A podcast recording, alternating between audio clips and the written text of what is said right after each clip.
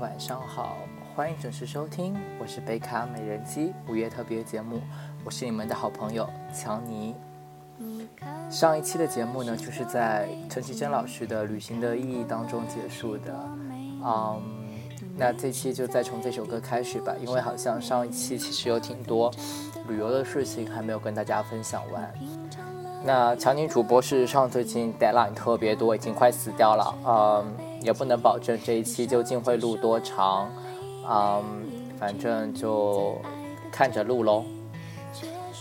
强尼主播应该算是一个还蛮喜欢旅游的人吧，嗯，于是，在去英国之前呢，就先查了那个在英国的 schedule 嘛，就是因为在英国的那个学校呢，它其实上是有一个三个礼拜。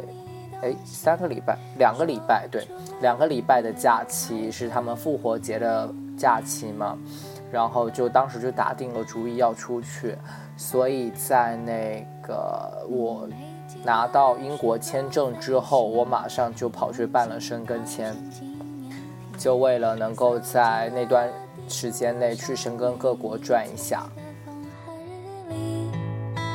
你拥抱热情的屿。埋葬记忆的土耳其，你留恋电影里美丽的不真实的场景，却说。那么，嗯，出国玩的话呢，其实我觉得最重要的几件事情就是，首先你要把签证这件事情搞定。那如果是去申根国家玩呢，嗯，就要去签那个申根签。那申根签它的要求好像是，就是，呃，你要不然就得签你的第一个入境国，要不然就得签你在哪里待的时间最长。那不同的国家它签发这个申根签，虽然都是旅游签吧，但是，呃，他们有的国家就特别没原则，就特别好签；有的国家就查的特别严，所以，嗯。如何选择这个签证的国家，其实也是一个艺术吧。然后，强尼主播当时是选择了西班牙，西班牙是相对好签的一个国家，而且西班牙离呃英国的地理位置比较近，所以，所以我从那个呃英国走的话，直接飞西班牙还是蛮划算的。那当时我给呃西班牙那边提交签证材料的时候的。啊，内容你需要提供你所有的机票啊、住宿证明啊什么之类的。我当时是在北京签的嘛，那为了避免这个呃被查或者什么之类的，其实我当时都是直接在网上订了，就是其实是订那个从北京飞那个呃西班牙的往返的机票，然后还有在西班牙十六天的住宿，对。然后就写的特别扯，好像就是大概呃八天待在马德里，八天待在巴塞隆纳，就是然后但是就是把就写说我要去那边细细的慢慢的玩这样子。那呃其实包包括机票也好，酒店也好，都是你需要提供的那个旅游的那个 schedule 的证明嘛。那这些当然都是可以免费取消的。所以说，在签证下来以后呢，事实上，他就不会管你到底是是不是按照你给他的那个 schedule 走的，只不过你确实必须从西班牙入境，倒是真的，不然的话你就必须得在西班牙待最长的时间。嗯，据说法国的签证不是特别好弄，然后希腊的很好申。嗯，但这些都是传言了，而且不同的时间也不太一样，所以如果有兴趣的小伙伴，最好要先做一下相关的功课，因为像我当时打算走嘛，从那个英国走的时候，然后呃，当时我在英国的小伙伴其实也想说，申在英国申一个那个申根签，然后来走。呃，去申根国家旅游，但是那个时候就不是很好申了，因为你在北京申的话，你没有身份的问题；在英国生的话你还是会有一些身份的问题的所以这些事情是需要提前想好的。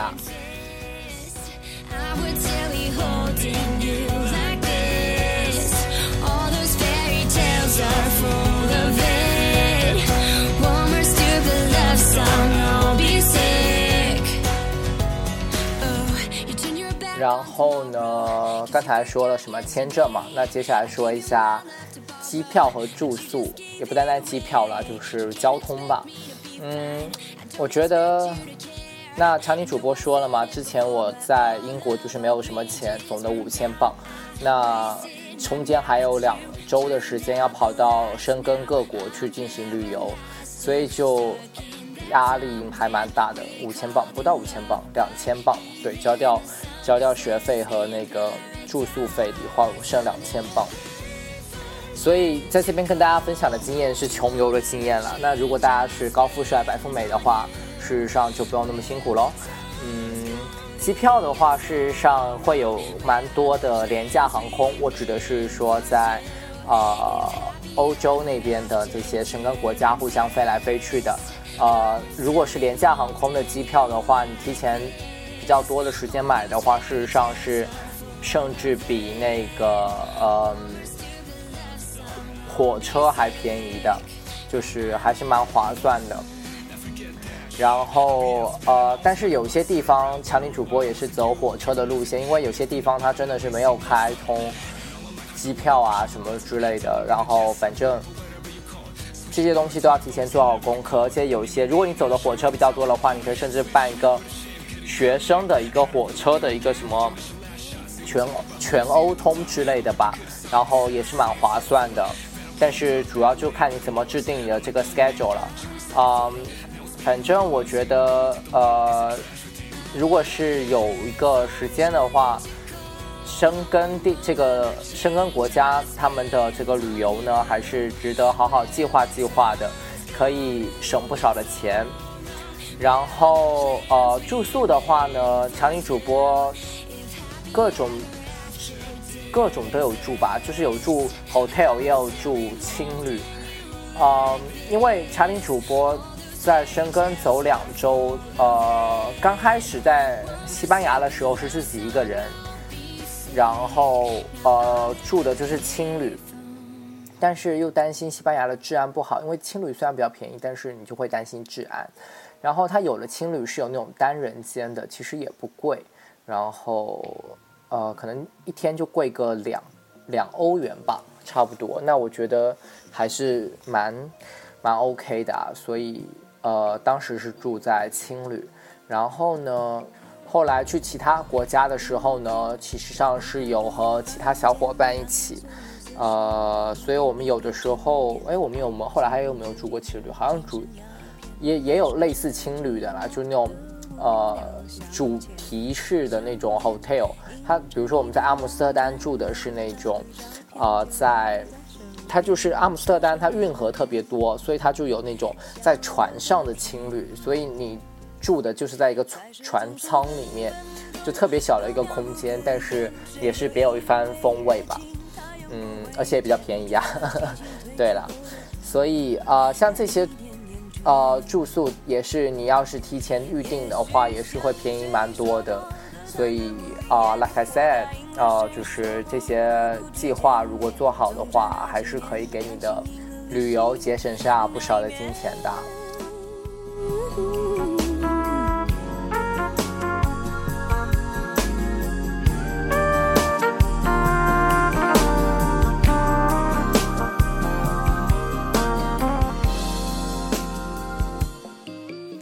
那呃，强林主播走了哪些国家嘞？就是在两周的时间内，我从我从伦敦开始飞嘛，然后去了西班牙，然后西班牙接下来去了法国，然后荷兰、意大利，然后意大利当然顺便去了梵蒂冈喽，然后还有呃德国，对对对，这样子六个国家，然后。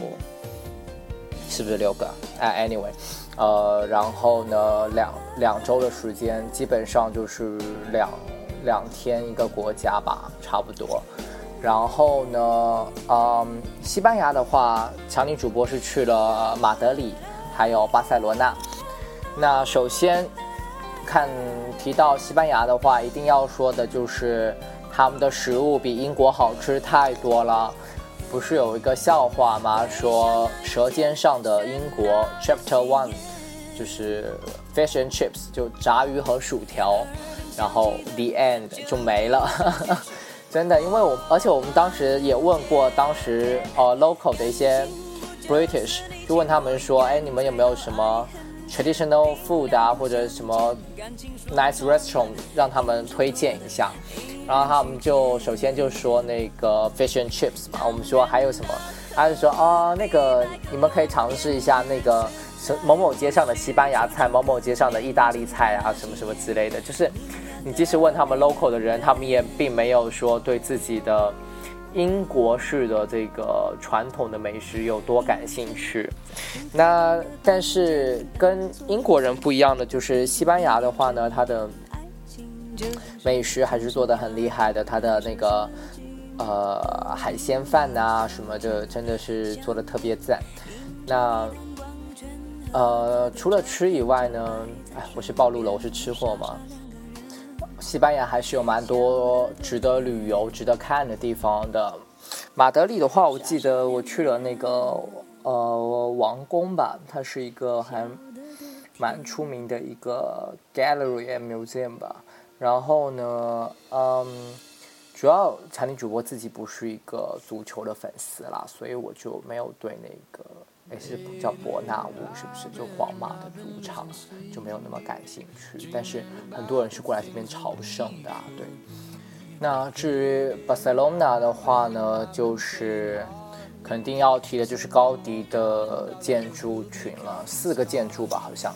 反正我觉得最最震撼的就是那个百年烂尾的那个圣家堂，哇，真是太漂亮了！我觉得那是我这辈子。见过最美最美的教堂，大家一定要去看。就是它真的是把建筑这个东西上升到了很厉害的一个艺术高度。就它的 idea，你觉得简直不可思议，而且在那么早的年代，而且它真的能够做出来。虽然最后没做成，不是不是没做成吧，就是没有做完。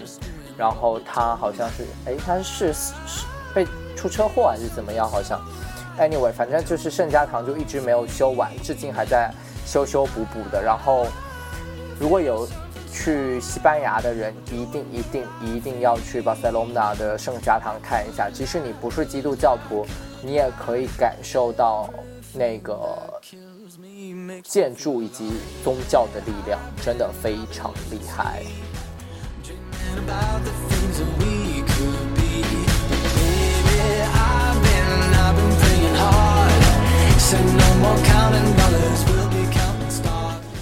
然后呢，查理主播就去了巴黎。然后呢，到其实，在巴黎之前，我是先到了马赛了。马赛是呃法国南部的一个小镇吧。然后当时查理主播有一个呃台湾的基友在那边做交换，所以我就去找他玩了。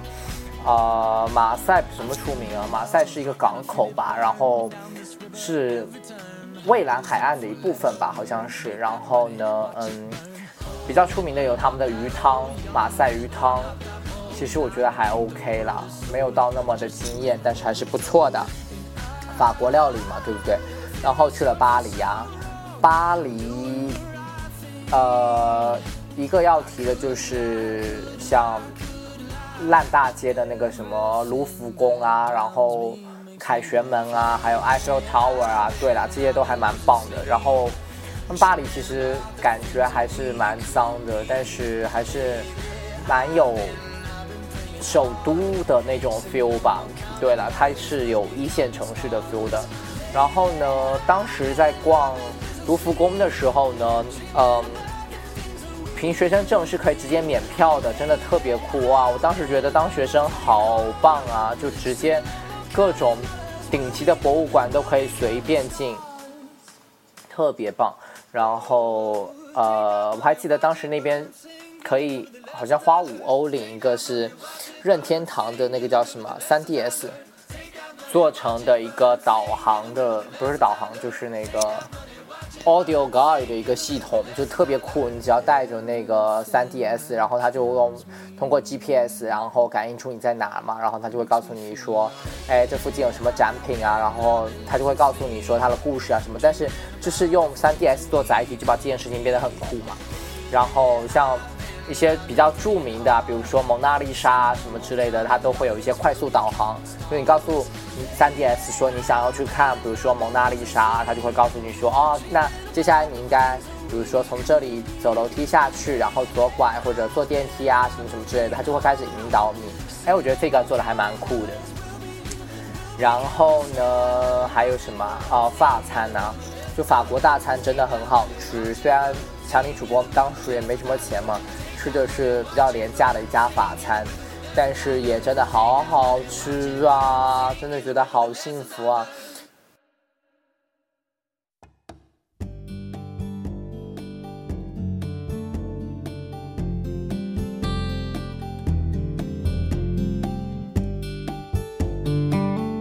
然后呢，强力主播就和那个台湾的基友一起坐着火车。去了荷兰阿姆斯特丹，嗯，阿姆斯特丹刚才说了，就是一个到处都是运河的城市，然后嗯，它的 feel 跟呃巴黎挺不一样的，然后嗯，我记得。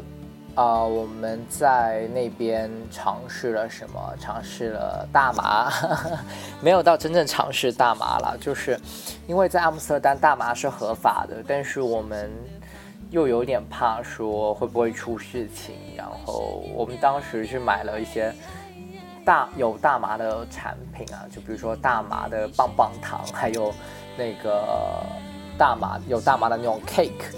其实感觉就是有一股药草的味道，不知道是剂剂量太小吧，就是并没有说有嗨呀或者什么样的感觉。然后阿姆斯特丹当然不得不提的就是红灯红灯区，对，呃，不过红灯区说实话基佬去逛没有什么哎，就是都是那样子啊。但是，呃，因为我是跟那个我们。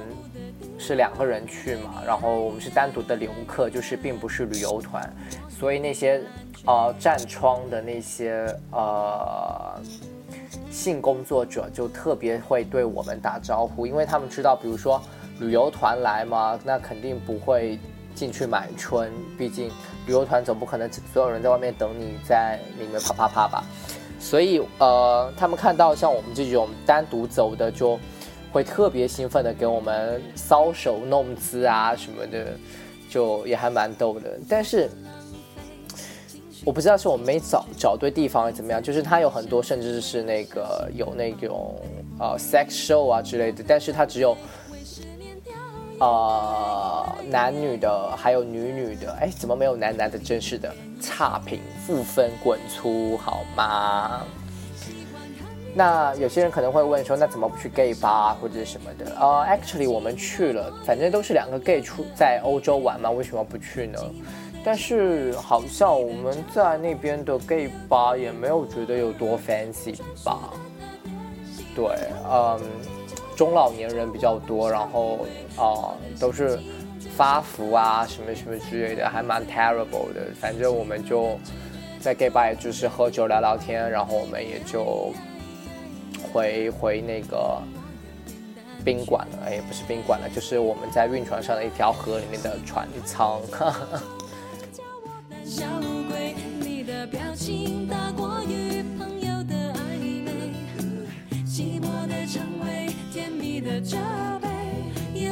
我们后来还去了哪呀？哦，对，我们去看郁金香了，刚好是郁金香的花季。呃，就在就在阿姆斯特丹附近的一个小镇上吧，就坐火车过去就也可以了。呃，还去看了风车，对对对对对，风车和郁金香，就是荷兰相当于最出名的东西吧，真的很棒。呃，比阿姆斯特丹内部有意思多了啦。呃，downtown 啊，阿姆斯特丹当套没什么，红灯区也没什么，包括有个 sex museum 啊。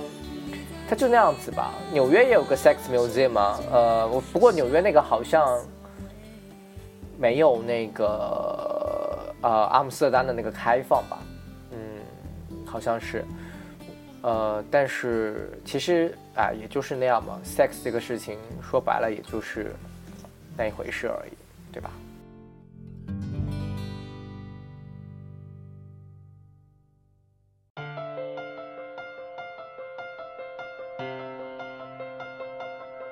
然后嘞，我们就一起去了啊，意大利，Italy。然后呢，意大利的话，我们就和我们的不是我们的，就和我的前前任会合。对，前前任是在德国读书嘛，然后呢，当时也刚好有假期，就跑过来加入了我们的呃生生根游啊，对。然后啊，意大利的建筑和美食都是一级棒的。呃，罗马来说的话，比如说那个什么斗兽场啊，然后万神殿啊、许愿池啊，哇，我就不用看资料，我就可以想得出、想想回忆得起来，就是真的都是特别棒、特别，呃，你就感觉会有一种顶礼膜拜的感觉，真的是特别棒、特别厉害的。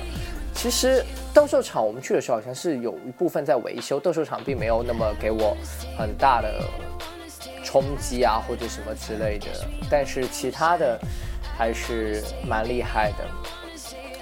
呃，然后在罗马的时候，当然去了一下那个梵蒂冈，就还蛮逗的。它真的是世界上啊国土面积最小、人口最少的一个国家。然后小到什么程度呢？就是我们在罗马，呃，交通的时候有坐地铁嘛？就是中间有一站，你下了以后，你就可以去那个呃梵蒂冈去入境，去进梵梵蒂冈。然后呢，你要是过了那一站呢，就会离梵蒂冈有一段距离了。就是梵蒂冈的大小，相当于也就是一个地铁站的距离，就特别夸张。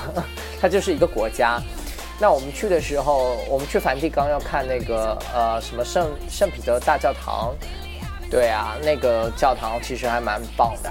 但是我们去的时候，好死不死的赶到了那个教皇跑出来，就是不知道是布道啊还是干嘛的，哦，真是人山人海，就发现宗教的力量真是可怕。然后呃，我们当时还蛮郁闷的，就是本来定好了 schedule 就被他打乱，然后后来没办法，我们就。呃，先去逛其他的景点，后来又回了圣彼得大教堂。那圣彼得大教堂也是蛮厉害的一个教堂了，也没有让我们失望。而且我记得它那边有一个塔楼还是什么之类的，你是可以登顶的，确实要爬蛮多层的，但是呃，worth it，还蛮值得的。可以到上面，你就可以看整个罗马的一个全景，还是蛮棒的。呃。有机会去的同学们可以去一下。然后，意大利其实是一个有蛮多地方都值得去的了，但是我们后来也就因为时间有限，我们就又去了一个很著名的地方了，就威尼斯。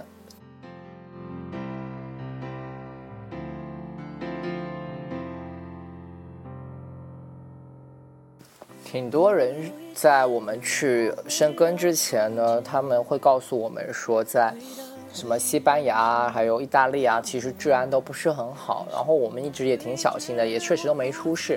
但是其实我们在去威尼斯的时候出了一个意外，真的是还蛮囧的吧？就是我当时，我们当时是大概呃某一天的晚上要从罗马。飞那个威尼斯，然后飞机大概是晚上八点多的飞机吧，没错。然后呃，我们六点左右，六点多就从那个市区往那个呃机场赶，有机场大巴。然后时间本来是绰绰有余的，后来高速堵了，堵了以后呢，就是比如说八点起飞，然后他不是七点半登机嘛，我们真正。到机场的时候就已经七点十，不止不止十几分了，七点七点半出头了，就理论上是七点半就要登开始登机了，啊，虽然我们已经 check in 了吧，但是呃，你还是得过安检啊什么那些的，然后我们当时就特别急，就一下那个大巴就往那个机场往那个安检处狂奔。然后奔到那边的时候，我们瞄了一眼那个 information board，上面写的是说我们那个航班被 delay 了。我们讲说哦，那还好，还有机会，还有机会，不然的话我们真的就只能临时买火车票才能赶去那个威尼斯了。然后呢，我们就呃跑到那个安检那边去，然后安检就要看我们的那个登机牌嘛，我们就给他看，然后他看了一眼，说你这个已经过了登机时间了。然后我就跟他。直接跟他说说那个，呃，according to the information board, the flight is already delayed. You got to let me try, otherwise I will regret for my life. 就特别夸张，我跟他说我会后悔终身的，你如果不让我试一下的。然后那个安检的人说好吧，好吧，好吧，然后就让我们马上过了安检，然后就是快速的扫，scan 了一下我们的行李啊什么的，我们就赶紧往机场那边跑，呃，不是往登机口那边跑。然后呃，一直往那边跑，跑到了以后呢，发现它真的 delay 了。然后我们就当时就很庆幸，就想说还好还好。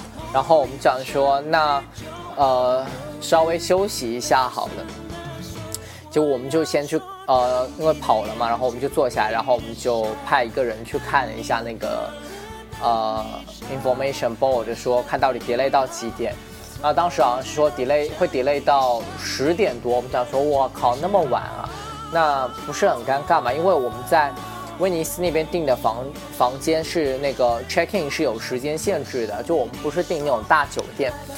威尼斯其实也没有那种很大型的那种酒店啊什么的，然后他就会就是办理 check in 的人并不是二十四小时在那儿的，他好像就只到晚上十点钟左右吧。然后我就赶紧跟那边的那个呃那个旅馆的人联系，然后他说好的，那你们大概几点到？我跟他说可能要十一点左右才会到。他说 OK OK 好的，我知道了。然后呢，呃，我们就在那边等，结果越等越不对，看那个呃 delay 的时间一直在往后退。我们想说怎么会一直 delay 到大概变成呃。十一点才起飞，想说我靠，怎么会这样子？然后心情就一波三折嘛，就是原本是担心赶不上飞机，然后后来变成晚点啊什么的。然后我们刚在要不爽的时候，然后这个时候，啊，那个航空公司就来发那种类似饭票之类的，就是我们可以在机场。随便吃多少多少欧以内的食食物吧，就还蛮丰盛的。我们想说啊，那好吧，好吧，然后就跟那个呃那边的人又联系了一下，跟那个旅馆的人 check in 的人联系了一下。然后到十一点的时候，我们终于登上了飞机。然后登机以后呢，我们就入座嘛，就想说那终于这件事情应该到告一段落了。然后我们就入座。呃，坐下来以后呢，然后那个空乘服务人员就出来呀，然后就他先用意大利文说了一段话，然后我看大家哈哈哈哈的笑，然后他又用英文开始说说，呃，亲爱的什么各位旅客，大家晚上好，欢迎乘坐什么什么什么航班。那首先要告诉大家的是呢，我们这个飞机可不飞往威尼斯哦。如果你们有任何人有意见的话，你们现在举手，你们现在就可以下飞机啊。然后我这才知道为什么刚才他们意大利用意大利文在讲的时候，大家是在笑的。然后我就觉得莫名其妙，就这件事情有什么好笑的？就是 Are you kidding me？我当时觉得说你给我延误到这个时间了，然后你告诉我说你不飞往威尼斯，你想说 What the fuck？然后呃，他接着说我们这个是飞往那个博洛尼亚，然后到了博洛尼亚。以后呢，会有大巴车呢把大家送到那个威尼斯机场，然后车程大概有两个多小时。然后心里想说神经病啊！然后我想说，为什么在场的所有的人都那么的镇定？然后我们当时我，然后我的前前任还有台湾机友三个人就。脸色特别难看，就觉得这太莫名其妙。然后，刚好我边上坐着一个呃，那个叫什么，一个意大利人，他们一个意大利小哥啊。然后我就问他说说，哎，为什么你们这么镇定啊？然后他就说，哎，难道你们刚才在机场候机的时候没有听到吗？他一直在用广播说这件事情啊，说威尼斯机场那边的人闹罢工，所以呃，各种航班出了问题。然后我说没有啊，我没有听到任何这个的广播啊。他说哦，对，你们听不懂意大利文是不是？我说对啊，我听不懂。然后说哦，因为这个广播他只讲了意大利文版的。当时真是绝望了，然后赶紧给那边的呃，就是 check in 的那边再联系，说我到了可能要凌晨两两三点了。结果真的等到我们飞到博洛尼亚，然后再坐大巴到了威尼斯的时候，已经是凌晨两点多了吧。然后更悲催、更悲催的一件事情是，我们到了呃威尼斯机场，他真的是把我们送到机场。然后呢？但机场离威尼斯的市区那个时候已经没有公共的交通工具了，你只有通过叫的士的方式，或者就是在机场过夜，等第二天再走。那我们当时是想说，我们已经跟那个人说了，我们要入住啊，而且我们第二天早上再走的话，今天晚上休息不好，明天的 schedule 全部被打乱。我们在威尼斯安排的时间也就只有一天，所以我们想说，不行，我们一定要走。当时，呃，飞机上其实有一波美国人和一波加拿大人，他们就直接在机场开始打牌过夜了。然后其他还有一些家人就，呃，就是可能威尼斯的当地人啊或者什么的，就是他们一到威尼斯就会有家人来接机朋友。然后意大利人也很浪漫，很奔奔放。然后一一接到他们就各种拥吻啊，然后就带走了。凌晨两两三点，然后我们就看着所有人就这样走掉走掉。哇，那个时候真的是好心酸啊，就发现自己真的是举目无亲。然后呢，更更心酸的是，就是呃，我们只好走到机场外面去，它有一个那种电话亭样子的一个那个叫的士的机器，它就是电话亭，但上面是没有任何的按钮的。你只要把听筒拿起来，它就会用那个意大利文跟你巴拉巴拉巴拉的说一段话，然后呢，接着用那个嗯。英文跟你说说，呃，这是叫的士的服务，然后请，呃，在逼声之后说你要去哪里，然后他们会派车来接，然后，呃，逼了一声，然后我们就赶紧说我们要去哪去哪里，然后呢，但是基本上那个时候就没有什么车愿意来机场拉人了，而且有车一来就会被那种。啊，会讲意大利文的人直接就捷足先登了，哇！当时真的是好心酸。后来千辛万苦的，我们终于上了一辆的士，以后我们也只能坐到，啊，他们那边的一个类似长途汽车站还是火车站之类的。因为大家知道威尼斯是一个，呃，水的城市嘛，到处都是水，到处都是桥。到处都是船，所以那边真正的交通工具是用船，而不是靠车。所以的士真的不能够把你送到呃里面岛上的哪里，然后你就只能他最多就不然把你送到那个车站。接下来呢，我们就是三个人拉着行李箱，然后凌晨三四点钟在威尼斯的大街小巷当中当中，就着手机的 GPS 开始要。找到我们下榻的那个地方啊，真的是特别心酸，而且路上还看到各种，呃，也不知道他们是混混啊还是什么之类的，真的是整个晚上过得一波三折。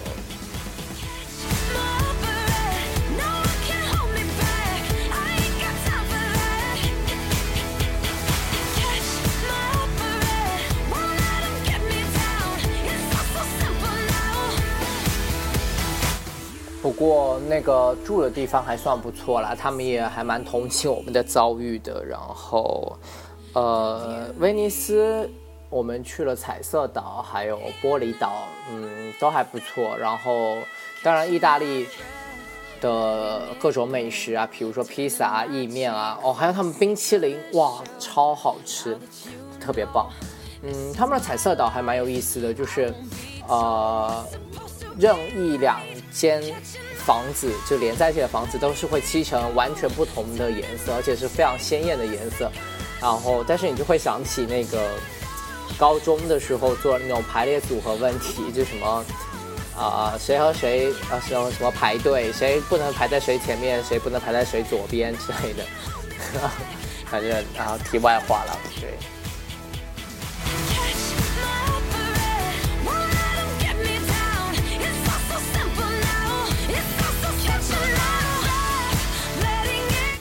之后就是去了德国，嗯，德国是我的最后一站吧。对啊，然后德国其实我们就只去了慕尼黑，呃，不得不说德国的啤酒还是蛮好喝的。哎，德国的吃的其实也不错，他们的那个什么啊猪蹄啊，然后还有一个不知道是类似猪肝还是什么之类的做的汉堡，呃，还有香肠，嗯，都是蛮有特色的一些 local 的一些食品。然后哎，还蛮都还蛮对我的胃口的。德国啊，也是一个蛮棒的地方哦。然后我们还去了天鹅堡，对，是那个前前任带我们去的啦。然后整个的感觉就是还蛮蛮棒的，尤其是你站在高处的时候，去看那个呃底下有一些欧洲的小镇的感觉是非常好的。呃，整趟旅游下来，其实特别感谢两个基友的陪伴，然后尤其尤其要特别感谢呃来自北京的 K 仔同学，对这次旅游提供了非常非常多非常有用的 tips。事实上，呃，今天我还刚收到了他从台湾给我寄的一张明信片，嗯，好像不知道从什么时候开始就一直有写明信片、寄明信片的习惯。然后，呃，写给自己或者写给想要明信片的人。当时这个在我欧洲以及英国的这趟旅游，结果其实成为了蛮大的一个负担，因为其实邮票，尤其是国际邮，还蛮贵的。Anyway，嗯，后来又发展了一个多的一个 hobby，就是收集冰箱贴。现在强尼主播的冰箱上真是贴满了来自世界各地的冰箱贴啊，然后就，呃，真是世界各地，然后你就看到它，你就会特别温暖，因为你知道，在每一个冰箱贴后面都有一个属于那个时光的记忆。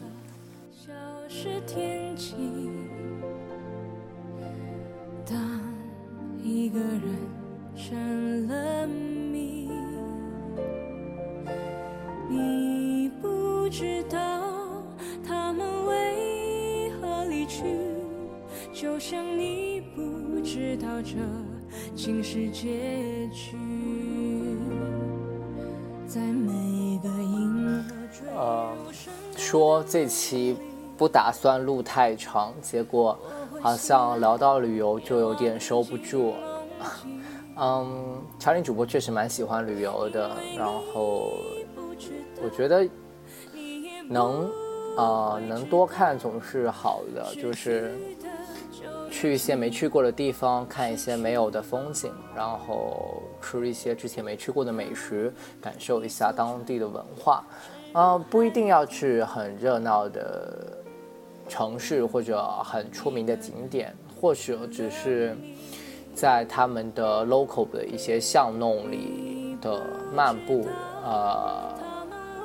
闲暇的、慵懒的享受那段时光，我觉得才有时候反而是真正的感受那边的民俗风情吧。